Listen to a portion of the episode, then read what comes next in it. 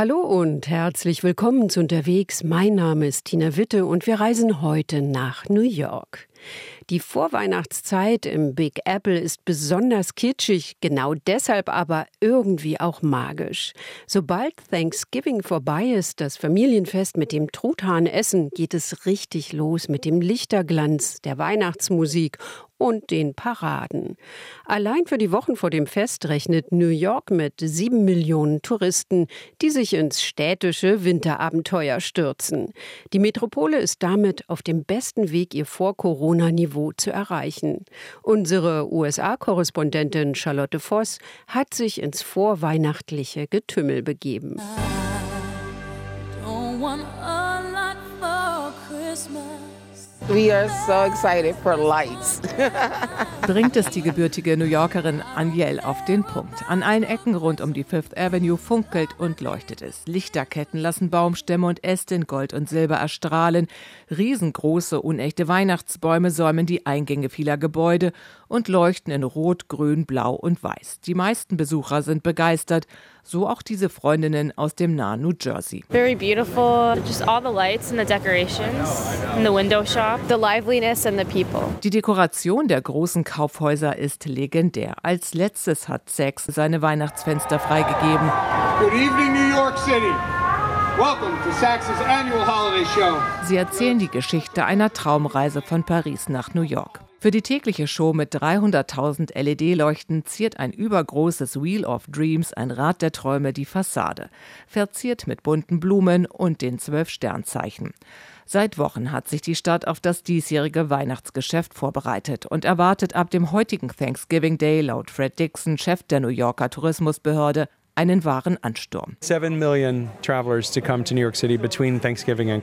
Sieben Millionen Reisende würden allein zwischen Thanksgiving und Weihnachten nach New York City kommen. Deutlich mehr als im vergangenen Jahr und schon fast wieder so viele wie vor der Pandemie. Es sei die beliebteste Reisezeit des Jahres. Rekord waren 66,6 Millionen Besucher im Jahr 2019. Für dieses Jahr hofft Dixon auf knapp 60 Millionen, darunter 554.000 Deutsche. Eine von ihnen ist Jan. Sie besucht gerade eine Freundin und freut sich auf die vorweihnachtlichen Klassiker. Diesen großen Weihnachtsbaum und Schlittschuhbahn und so, sowas und die Deko. Geschenke möchte sie in New York vor allem für sich selbst kaufen. Ich wollte diesmal zu Hause selber in die Produktion gehen, ein bisschen was stricken für meine Familie und ich muss hier schöne Sachen für mich mitnehmen. Wer aber mit offenen Augen durch die Stadt geht, kann die leerstehenden Ladengeschäfte, auch die an der Fifth und der Madison Avenue, nicht übersehen. Folgen der Pandemie und der hohen Inflation. Eine Umfrage der Wirtschaftsberater von Deloitte lässt aber hoffen. Ihr zufolge planen die Amerikaner im Weihnachtsgeschäft durchschnittlich 1650 Dollar auszugeben, was mehr als vor der Pandemie wäre.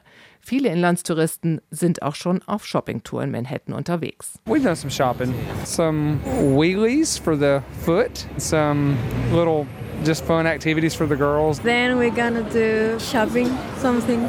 Yeah, maybe. Some gifts for my family. Der Umfrage zufolge wollen fast 70 Prozent der US-Verbraucher an den Tagen rund um den morgigen Black Friday und den sogenannten Cyber Monday einkaufen.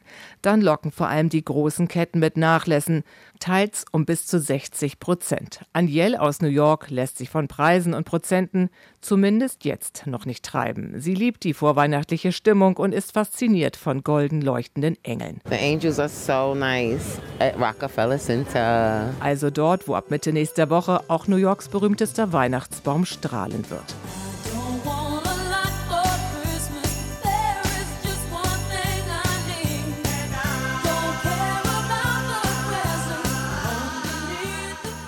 Zu einer Reise nach New York gehört für viele Touristen ein Besuch des Hauptquartiers der Vereinten Nationen am Ufer des East Rivers in Manhattan. Was verbinden diese Menschen mit den UN? Welche Fragen haben sie? Welche Kritik gibt es? Welche Wünsche?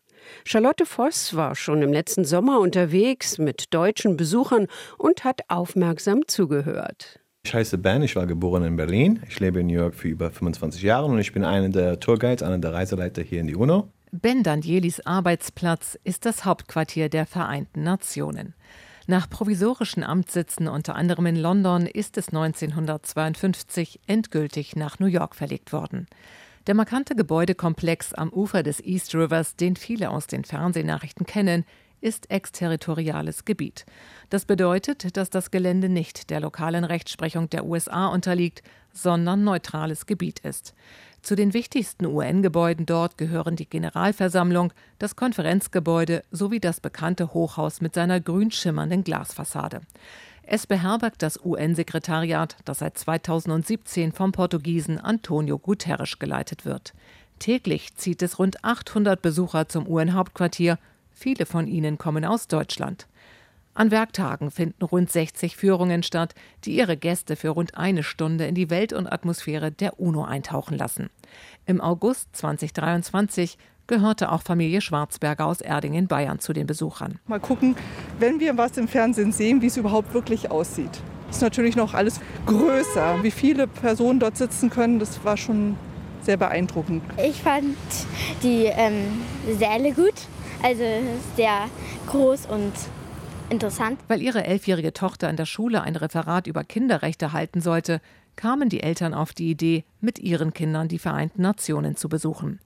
Das ARD-Team darf ihre Tour allerdings nur ohne Mikrofon begleiten, weshalb alle Gespräche mit ihnen anschließend auf der Straße stattfinden mussten. Wenn eine Touristengruppe auf den grünen Sesseln der Besucherränge in den großen Seelen sitzt, erzählen die Tourguides von der Entstehung der UN, erklären ihre Themen, Regeln und Abläufe. Dazu gehört auch, wie sich denn die Vertreter der 193 Mitgliedstaaten überhaupt untereinander verständigen, was vor allem Nadine Schwarzberger fasziniert. Mich hat überrascht, was für Sprachen dort als Amtssprachen gesprochen wurden. Ich hätte, glaube ich, nicht mit diesen sechs Sprachen gerechnet. Die Amtssprachen der UN in alphabetischer Reihenfolge Arabisch, Chinesisch, Englisch, Französisch, Russisch und Spanisch. Vier sind Nationalsprachen von sogenannten ständigen Mitgliedern des Sicherheitsrates. Die anderen beiden werden weltweit von besonders vielen Menschen gesprochen. Ben bietet Touren auf Hebräisch, Englisch und Deutsch an. Die deutschsprachigen Führungen seien immer speziell, erzählt er. Pro Woche gäbe es zwei bis drei davon. Diese seien immer schnell ausgebucht und die deutschsprachigen Gäste wüssten immer so viel. Die wissen, was passiert hier, was nicht passiert hier in die UNO. Und was ich finde mit den deutschen Besuchern, die sind ganz interessant vor das Thema Sicherheitsrat. Auch der Saal, in dem das mächtigste UN-Gremium tagt, der Sicherheitsrat, ist für Besucher zugänglich. In seiner Mitte steht ein großer runder Plenartisch aus dunklem Holz. Die Besucher erfahren, dass die Wahrung des Friedens die zentrale Aufgabe des Gremiums sei und dessen Beschlüsse völkerrechtlich bindend seien. Der UN-Sicherheitsrat ist mit nur 15 Mitgliedern zugleich aber auch ein sehr kleiner Zirkel. Neben zehn temporären gibt es mit den USA, Russland, dem Vereinigten Königreich, Frankreich und China fünf sogenannte ständige Mitglieder. Diese haben jeweils ein Vetorecht, womit Beschlüsse des Sicherheitsrats blockiert werden können. Seit Jahrzehnten fordern viele Länder, darunter auch Deutschland, eine Reform dieses Prozederes. André Schwarzberger aus Erding und Tobias Ernzerhoff aus Trier sind in puncto Sicherheitsrat zwiegespalten. Es ist immer, glaube ich, sehr schwierig, wenn man so viele verschiedene Länder unter einen Hut bekommen muss und keiner existiert, der sagt, äh, in diese Richtung geht's, wenn es sozusagen keinen Chef gibt. Klar, man merkt natürlich, dass Länder wie die USA das so dominieren oder die westlichen Länder das dominieren und das hauptsächlich auch das Spiel von den Interessen da gespielt wird. Auf ihrer Tour durch Flure und Seele gibt es für die Gäste viel zu entdecken. Auf unzähligen Stellwänden veranschaulichen überdimensional große Fotos die Themen unserer Zeit, wie Kriege, Klimawandel oder Wasserknappheit. Daneben hängen Plakate vergangener Friedenskampagnen an den Wänden. Auch die Schwarzbergers halten immer wieder auf ihrem Rundgang an und machen Fotos. Ihnen ist aber noch etwas ganz anderes positiv aufgefallen. Ja, dass viele schöne Kunstwerke in der UN ausgestellt sind. Fand ich ganz toll. Die Kunstwerke. Das Mosaikkunstwerk fand ich am besten. Almas Lieblingsmosaik heißt The Golden Rule. Es hängt im Gebäude der UN-Generalversammlung und zeigt Menschen verschiedener Ethnien. Seine goldfarbene Inschrift entspricht der Leitidee der UN, alle Menschen gleich zu behandeln, wie die elfjährige Schülerin aus Bayern erklärt. Also nicht einer mit einer dunklen Hautfarbe anders als bei einer hellen Hautfarbe. Für Familie Schwarzberger und alle anderen Besucher waren es intensive und kompakte 60 Minuten. Und bei aller Kritik sind sie doch froh, dass es die Vereinten Nationen gibt und dass Deutschland seit nunmehr 50 Jahren dazugehört. Ich glaube, es gibt momentan keine bessere Lösung äh, für das Problem, wie man alle Länder der Welt unter einen Hut bringen muss. Und ich glaube, es ist sehr wichtig, dass man zusammenarbeitet. Auf jeden Fall ist das was Besonderes nach der deutschen Geschichte, dass Deutschland auch nochmal integriert wird. Aber muss auch notwendig sein, weil ein Ausschluss von anderen Ländern, auch von jetzt von Ländern wie zum Beispiel Russland, wäre auch für mich der falsche Weg. Wenn man aufhört miteinander zu sprechen, dann ist jegliche Grundlage für Zusammenleben nicht mehr möglich. Bevor sich die Besucher wieder im Trubel der New Yorker Straßen verlieren, werfen sie noch einen Blick auf die Allee der Fahnenmasten vor den UN-Gebäuden an der First Avenue. Hier hängen die Nationalflaggen aller 193 Mitgliedstaaten der Vereinten Nationen. Die Flaggen hängen in alphabetischer Reihenfolge auf Englisch. Von A wie Afghanistan bis Z wie Simbabwe. Relativ weit vorne unter G die schwarz-rot-goldene Flagge für Germany. Und noch so ein Gebäude, das in allen Reiseführern steht. Die 1895 gegründete New York Public Library. Das ist keine schnöde Bibliothek, sondern ein Tempel der Bücher. Das Haus mit den Säulen und der großen Treppe soll ein Bücherort für alle sein. Ein Ort, der Menschen inspiriert und willkommen heißt. Charlotte Voss war für uns im Hauptgebäude mit seinen riesigen Lese- und Studiersälen.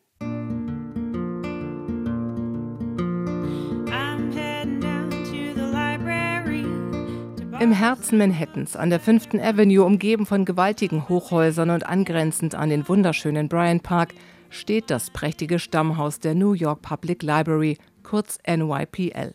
Das Gebäude ist im Beaux-Arts-Stil gebaut und wurde 1911 eingeweiht. Wer sich über die 41. Straße nähert, läuft geradewegs darauf zu. Weshalb New York auch liebevoll von dem Library Way sprechen, in dessen Bürgersteig rechteckige Bronzeplatten mit Zitaten bedeutender Schriftsteller eingelassen sind. Jeden Tag zieht es Tausende von Besuchern aus aller Welt hierher. Ich bin wegen Fiona Davis hier. Sie signiert hier heute Bücher. Ich komme aus Hongkong und wenn ich in einer fremden Stadt bin, gehe ich immer in eine Bücherei, um die Kultur der Stadt zu erleben. Ich studiere an der NYCU. Ich komme aus China und ich gehe zur New York Public Library, um lokale Nachrichten zu lesen. Also ich bin immer hier zum Zeichnen. Das ist quasi mein Atelier hier. Purer Marmor, hohe Säulen, eine von Löwen gesäumte Treppe. Nicht jeder traut sich in das imposante Gebäude hinein. Das weiß auch Diego vom erst kürzlich ausgeweiteten Besucherservice der Bibliothek. Ein großes Marmorgebäude zu haben ist zwar toll, aber das allein reicht nicht. Wenn keiner reingeht, ist es witzlos. Seit Jahren verfolgt die NYPL daher eine Mission, ein moderner, freundlicher und offener Ort für alle zu sein. Nach mehreren Sanierungen und Umbauten entsteht derzeit gemeinsam mit der Leihbibliothek schräg gegenüber ein Library Campus. Es gibt ein Café und aus einem alten Kartenraum im Erdgeschoss des Stammhauses ist inzwischen ein Besucherzentrum geworden. Auf ein Regal dort ist auch Diego ein bisschen stolz. Es reicht vom Boden bis zur Decke und hinter Glas stehen Dutzende Bücher mit dem Cover nach vorne gedreht. Sie sind so etwas wie die Pokale der Bibliothek. That's made at NYPL. Das ist in der New York Public Library entstanden. Mal kennt man die Bücher und manchmal nicht. Mit dem Regal wollen wir zeigen, welche Möglichkeiten unser Haus bietet und dass es am Ende darum geht, ein Buch zu veröffentlichen. Zwei Autoren, die hier gearbeitet haben, haben erst dieses Jahr den Pulitzer-Preis erhalten für die Bücher Trust und Stay True. Um, Stay True book. They both won uh, the Pulitzer just this year. Zum Gästekonzept gehört auch eine Ausstellung. Sie lässt die Besucher in die Welt des geschriebenen Wortes eintauchen und wird alle sechs Monate neu zusammengestellt. Erstausgaben, Neuauflagen, Gedichtbände, Lexika, Atlanten, Globen, Filme, Bilder, Karten, Comics, Tintenfässer. Der Fundus der Bibliothek ist mit rund 56 Millionen Objekten schier unerschöpflich. Entstanden ist er vor allem durch Vermächtnisse, Schenkungen und Ankäufe. Momentan sind die absoluten Highlights der Sammlung zu sehen, darunter die Gutenberg-Bibel, das erste im Westen gedruckte Buch, die von Thomas Jefferson handschriftlich verfasste amerikanische Unabhängigkeitserklärung, eine Ausgabe der ersten Shakespeare-Sammlung. Aber, so Diego, die Besucher sollen hier den Zusammenhang zwischen der Geschichte selbst und wie es zu ihr kam erleben oder verstehen. Es geht nicht darum, ob wir die erste Ausgabe von Winnie the Pooh haben. Und wir haben Charles Dickens Schreibpult. Da kann man zwar nicht dran sitzen, aber man kann dran stehen und sich vielleicht vorstellen, wie Dickens daran saß und seine Klassiker geschrieben hat. Im recht dunklen Ausstellungsraum im Erdgeschoss, hinter einer Glasvitrine, sitzt Winnie the Pooh. Der braune Teddybär hat eine knuffige Nase sowie überlange Arme und Beine. Er war ein Geschenk des britischen Autors Alan Alexander Milne an seinen Sohn und wurde später zur Vorlage für das gleichnamige 1926 erschienene Kinderbuch. Was viele wissen ist, dass Winnie the Pooh in der New York Public Library ist. Was sie aber nicht wissen ist, dass alles mit einem Stoffbären angefangen hat. Längst ist Pooh der Star der NYPL. Für alle, die Young at Heart sind, wie Diego sagt, also für alle, die im Herzen jung geblieben sind, vor allem aber für die wirklich Jungen, wie Madeline und Brody aus Georgia. Die Geschwister stehen mit leuchtenden Augen vor der Vitrine. Sie lieben Pooh, der so gerne Honig schlägt und der so viele Tiere als Freunde hat. He's like really funny. I like how he eats like so much honey because there's lots of animals. They all get along so well. Um immer wieder neue Leser zu gewinnen, unabhängig von Alter und Herkunft, ist die NYPL sehr aktiv und probiert immer wieder neue Ansätze aus. Gerade erst hat sie mehrere tausend Kinder- und Jugendbücher verschenkt.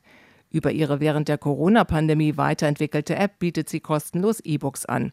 Und in ihren fast 90 Zweigstellen in Manhattan, der Bronx und auf Staten Island bietet sie Jobberatungen, Sprachkurse sowie frei zugängliche Computer und Internet für jedermann an. Die NYPL finanziert sich zu großen Teilen aus privaten Mitteln, sie erhält aber auch Geld von der öffentlichen Hand. Wann immer Kürzungspläne aus dem Rathaus publik werden, laufen ihre vielen Unterstützer und Fans Sturm. Erst kürzlich musste Bürgermeister Eric Adams neue Einsparungspläne wieder ins Regal legen. Joe, ein Geschichtslehrer aus Queens, drückt aus, was viele in der Stadt empfinden. Die New York Public Library mit ihren 16 Millionen Besuchern pro Jahr ist eine wunderbare öffentliche Einrichtung, für die sich jede Förderung lohnt. It's just a wonderful public institution. It's good that we as a society um, want to fund places like this. Der mit 40er geht regelmäßig in den Marmorbau an der 5. Avenue der neben dem Besucherzentrum und dem Ausstellungsraum auch die Forschungsbibliothek für Geistes- und Sozialwissenschaften beheimatet. Weitere Schwerpunktstandorte gibt es für Wirtschaft, afroamerikanische Kultur sowie darstellende Künste. Joe bereitet seinen Unterricht vor, und zwar im Herzstück des Gebäudes, dem Rose Main Reading Room im dritten Stock. Dieser hat die Größe eines American Football Spielfeldes, meterhohe Fenster und an der Decke große Gemälde, die einen blauen Himmel mit Wolken zeigen. Auch viele Studenten kommen hierher. Sie schreiben an Semesterarbeiten, bereiten sich auf Prüfungen vor oder genießen auch einfach die Atmosphäre. Ich lerne und arbeite hier an meinem Computer. Es ist schön hier drin. Der Ort inspiriert mich und es ist schön, mit anderen zusammen zu sein, die auch konzentriert arbeiten. Sie lernen an langen Holztischen, umgeben von Bücherregalen und einer Leittheke. Die Millionen Bücher der NYPL lagern natürlich nicht alle im Hauptgebäude. Eine Buchbestellung, so schildert Diego begeistert, landet unter dem nahegelegenen Bryant Park in den heiligen Hallen des Archivs. Es gibt einen Buchzug, einen kleinen roten Bücherzug. Der Leihschein geht da rein und dann fährt der Zug unter den Bryant Park. Im Lager legen andere Bibliothekare die gewünschten Bücher rein. Der Zug kommt wieder zurück und bringt die Bücher hierher.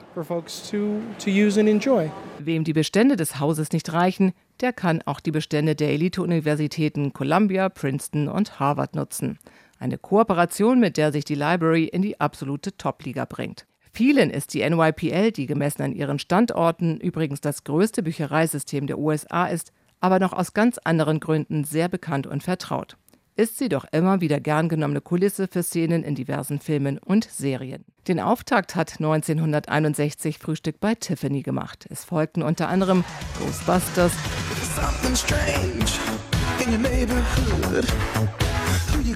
Sex and the City, Banana Fish. Und noch etwas ist besonders. Ganz in der Tradition ihrer Gründerväter, die allen einen freien und gleichen Zugang zu Büchern und Wissen ermöglichen wollten, ist die Ausleihe für alle kostenlos. Seit 1895 gab es noch nie Leihgebühren und seit Herbst 2021 sind auch die Mahngebühren an der New York Public Library abgeschafft. Everything is, is free at the library, uh, other than the coffee. The coffee you have to pay for. Alles in der Bücherei ist umsonst, außer der Kaffee. Wir möchten, dass die Menschen kommen, dass sie hier arbeiten. Hier ist viel Platz. Wir freuen uns über jeden und möchten, dass sie alle eine gute Zeit hier haben. Übrigens, ein sehr beliebtes Souvenir bei allen Besuchern ist eine rote, kostenlose New York Public Library Card.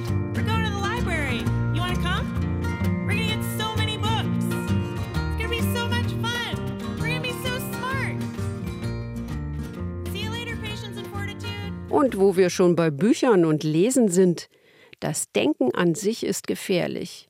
Sätze wie diesen hat die Publizistin Hannah Arendt geschrieben. In New Yorks Upper West Side fand die deutsche Jüdin Unterschlupf, als sie mit ihrem Mann in die USA emigrierte. Dieses Viertel war von 1941 bis 1975 ihr Zuhause. Dort schrieb sie, lehrte sie und lebte sie. Das Goethe-Institut in Manhattan hat einen Audio-Walk entwickelt, der an all den Städten vorbeiführt, die das New York der deutschen Denkerin geprägt haben. Antje Passenheim hat den Rundgang mitgemacht. 1941, May 23rd, 11:20 a.m. We're saved. We are here and living at 317 West 95th Street. Vor den Nazis gerettet. Hannah Arendt und ihr Mann Heinrich Blücher sind angekommen in der neuen Welt. Was die deutsche Publizistin an diesem Tag an ihren Ex-Mann telegrafiert, hören ihre Fans über eine Smartphone-App auf Manhattans Upper West Side, wo sie ihr neues Zuhause fand, erzählt Arendt-Expertin Samantha Rose Hill. Sie hat dem Audioguide ihre Stimme gegeben. Ich hoffe, dass ich Arendt mit dieser Tour menschlicher mache, dass ich zeige, wie sie 1941 hier angekommen ist ohne Geld, ohne Englisch zu können. Sie arbeitete als Haushälterin und wurde eine der berühmtesten Publizistinnen des 20. Jahrhunderts. In einer ärmlichen Mietskaserne am Hudson River beginnt Arends Leben in New York. 70 Dollar im Monat zahlt die zionistische Organisation Amerikas der Stipendiatin, die aus dem Pariser Exil hierher geflohen ist.